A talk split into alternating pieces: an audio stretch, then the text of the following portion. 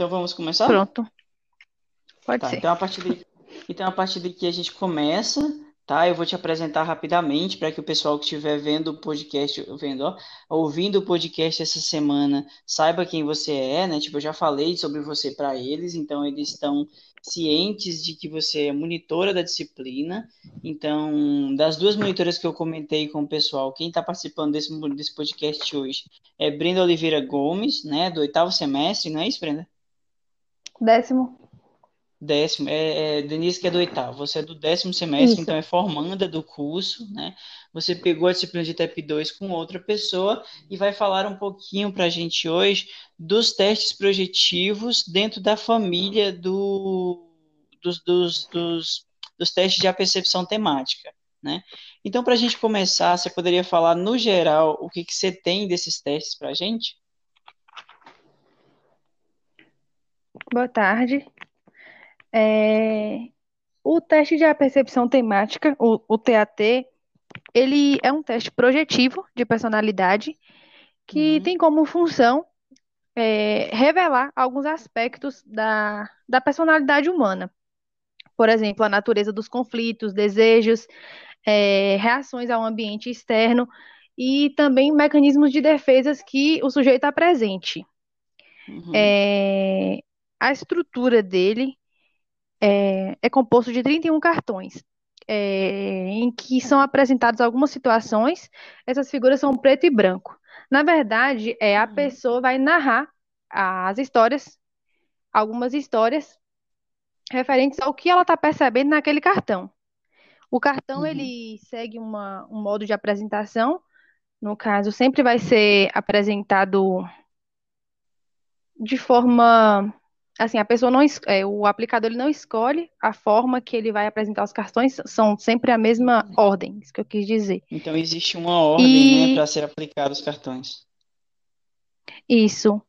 E as figuras vão variar entre homens, mulheres, pessoas de ambos os sexos, pessoas sem nenhum sexo definido, adultos, crianças, situações também que não tenham seres humanos. Então, dentre esses Uhum, 31 cartões vão ter diversas situações. uhum. Ah, esse teste de percepção temática, né, e toda a família dos testes de percepção temáticas, eles estão para avaliação da personalidade, né? Seria isso, né? Eles acabam se categorizando como testes de avaliação da personalidade, mesmo que voltado para a descrição dessas situações, como você falou. Isso, ele tem por objetivo avaliar de forma profunda a personalidade da, da pessoa. É, Uhum, porque a história que ela vai narrar, é, a forma que o aplicador vai avaliar, é, dentro de categorias do uhum, que se referem ao, ao- esqueci a palavra, a padrões mesmo que a pessoa apresenta no dia a dia. Por exemplo, é, como ela reage a algum, ao estresse, a algum conflito, é, uhum, como ela reage em situações familiares, tu- tudo são, é tudo categorizado dessa forma. uhum. Com eventos factíveis, né, da vida da pessoa. que elas já podem ter Isso, passado ou não, e que aí isso vai ajudar elas a descrever o que elas veem na imagem e criar uma e, história a é, partir daquilo. e também a forma que ela reage a alguma coisa que acontece no, as coisas que acontecem no dia a dia mesmo, a forma que ela reage a esses estímulos externos. Uhum, uhum. Eu sei que o modelo teórico que está por trás desse teste é da estrutura da personalidade baseado naquelas tendências básicas de Murray, né, que, que era um teórico psicanalista barra humanista, né? Isso, é, esses testes projetivos, o TAT, no caso, ele tem uma base é, da psicodinâmica, na verdade. Então, tem a ver justamente com essas abordagens, né? E com relação à aplicação dele, ele contabiliza, na verdade, 20 histórias. Você solicita o Hum, sujeito que ele imagine alguma história sobre aquela prancha e esse discurso ele tem que ser verbal e coerente. No caso, a pessoa tem que ter uma uhum, coerência no- da forma que ela está falando. É, essas 30, esses 31 cartões, eles, eles seguem um padrão de aplicação, um, uma ordem, só que Uhum. você não vai aplicar os 31 cartões para a pessoa. A Hum, depender da, da demanda que você visa identificar, você vai escolher ali 20 cartões. Esses 20 vão ser aplicados de forma ordenada. uhum. Até porque pode ser uma aplicação muito longa, né? Se a gente for parar para pensar. Pense em uma pessoa prolixa que fala demais e for ficar fazendo uma história muito longa em cada um dos cartões. A pessoa que estiver que aplicando Isso, tem que fazer, inclusive, o manejo, né? De pedir que a pessoa seja objetiva, de criar uma história com início, meio e fim. Porque senão a pessoa pode passar uma sessão inteira só em um cartão na aplicação. Exatamente. Então tem alguns pontos que o aplicador ele vai levantar durante o processo. Ele vai perguntar, por exemplo, o que conduziu à situação apresentada, o que está acontecendo no momento apresentado, o que os personagens estão sentindo, pensando, como é que a história termina, porque pode ser também que a pessoa comece uma história e não finalize, então o aplicador ele pode estar Uhum, intervindo nesse, nesse contexto, porque a pessoa não finalizou aquela história, então ele retorna aquilo ali para que seja finalizado, cada, cada prancha apresentada tem que ter início, meio e fim. Entendi. Então tem instruções para para aplicar cada um desses cartões, né? Que seria cada um dos itens. Isso, Ótimo. Então nós já passamos pelo que é o teste, o que que ele avalia, mais ou menos como é que ele aplica, né? O formato desse teste é em formato de, de pranchas, né? Imagens em que a pessoa, em preto e branco, em que a pessoa tem que construir essas histórias. Ah, você chegou a aplicar, agora um ponto de curiosidade para a gente caminhar para o encerramento, né? Você chegou a aplicar ou, ou ter ah, uma aproximação com esse instrumento durante o período que você fez essa disciplina? não, esse aqui a gente não chegou a, a aplicar, não. Uhum, uhum. A gente só E teve acesso mesmo às informações. entendi. Mas você também estava comentando comigo que o TAT ele vem em grupo, né? Como se fosse uma família, que tem outros, outros, outras variações do TAT. Por exemplo, esse que a gente apresentou até agora é o para adulto, né? Quais são os outros? Isso. É, anteriormente, utilizava com crianças também o, o TAT. Só que com o tempo percebeu que muitas crianças, na verdade, não, não conseguiam, é, por conta da, da complexidade da, do desenho da figura, a criança não, a criança não conseguia narrar a história, porque ela ficava presa em como narrar a história, no que, que ela esta- estava vendo naquela figura. Aí teve uma Uhum, modificação que foi criado o, o CAT. E no CAT colocou, utilizou figuras mais simples e só com imagens de animais. É, esses estímulos uhum, eles são ambíguos, então tem diversas formas de, de interpretações. E ele também é, um- é a mesma coisa, é um teste de percepção temática, só que com figuras de animais. É, o com aplicador o vai dar mesmo poucas modelo, né? Informações, isso, com o mesmo modelo, só mudou as figuras. Aqui agora a gente tem 10 pranchas, no TAT eram 31, é, no CAT tem 10 e o e utiliza as público-alvo 10. também, né? Isso. E pede para que a criança narre uma história. É, a Hum, partir do- dos dados que essa criança vai revelando, o, o aplicador ele vai identificando como que essa criança se coloca no mundo, é, como que ela uhum, reage frente às preditivo mesmo. adversidades. Isso,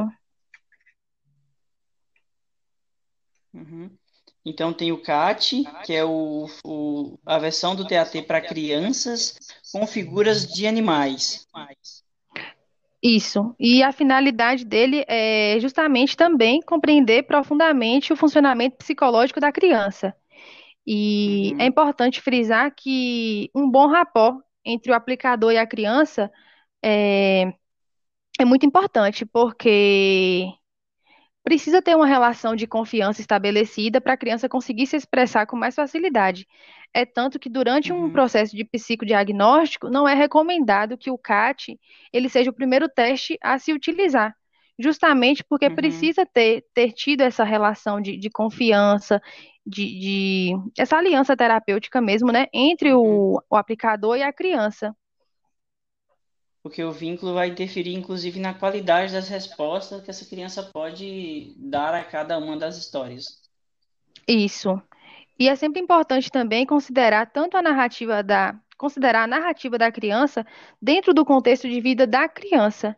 E por isso é, é importante que o Uhum. CAT não seja o primeiro a ser aplicado, porque os dados dele você pode estar cruzando com os outros eh, resultados de outros testes que você já aplicou com aquela criança. Você pode estar cruzando esses Uhum. dados. Sim, geralmente são bons instrumentos para ter um, para casar muito bem com as entrevistas de anamnese, né? Com, com o histórico familiar. São bons instrumentos para isso. Isso. É, é importante também o, o aplicador ele saber se a criança sabe o que é contar uma história. Porque às vezes a criança não Uhum. sabe o que é contar uma história. Então, se você identificar que a criança não sabe, você pode estar usando a primeira prancha para poder explicar como que é, o que é que ela tem que fazer. Mesmo que os dados dessa primeira prancha, eles sejam perdidos, porque teve interferência. Mas é importante, o importante é a criança saber o que é que ela tem que fazer. Então, é melhor você perder os dados da primeira prancha e a partir das próximas você obter resultados é, confiáveis do que a criança não saber realmente o que fazer. E aqui também os dados Sim. são interpretados através das categorias. E se a história também for Uhum. incompleta, o, o psicólogo ele pode estar intervindo, né? Perguntando o que aconteceu com o personagem e, por exemplo, como é que acabou essa história.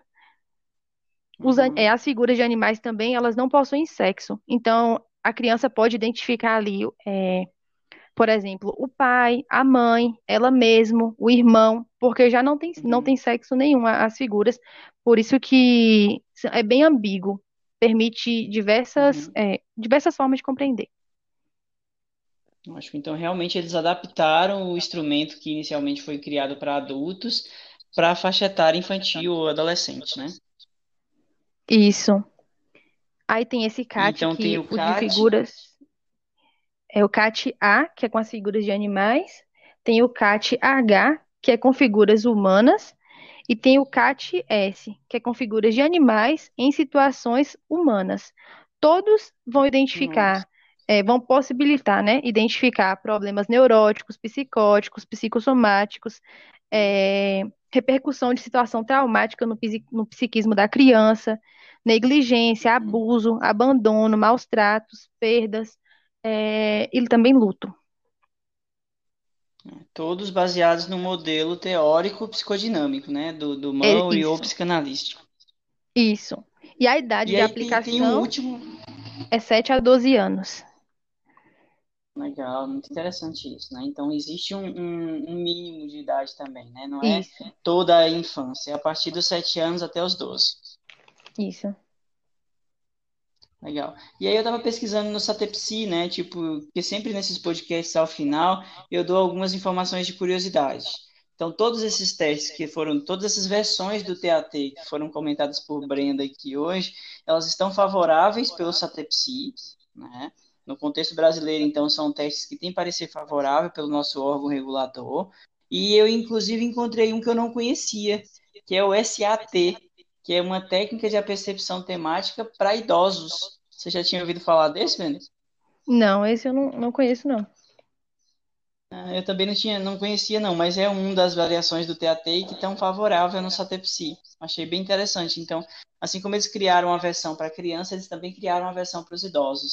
Muito interessante. Quer ver outra curiosidade que eu sempre uso para encerrar o podcast, Brenda? É o valor desse teste, né? Tipo, o TAT, por exemplo, o kit completo atualmente, o mais barato que eu encontrei é no valor de 200 reais.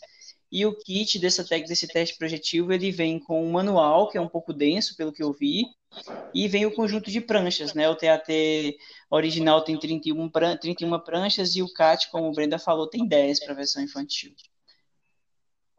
Então, eu acho que esse foi o maior podcast da história da, de TEP 2 até agora. Eu gostaria de te agradecer, Brenda, pela participação, pelas informações super relevantes sobre, o, sobre essa técnica projetiva. E se você tiver mais alguma informação, fica à vontade para a gente poder encerrar. Certo? Não, não tem mais nenhuma informação, não. É só isso mesmo. Tá bom, então tchau, tchau, viu, Brenda? Muito obrigado pela sua Tchau. participação e até uma próxima. Obrigada, tchau.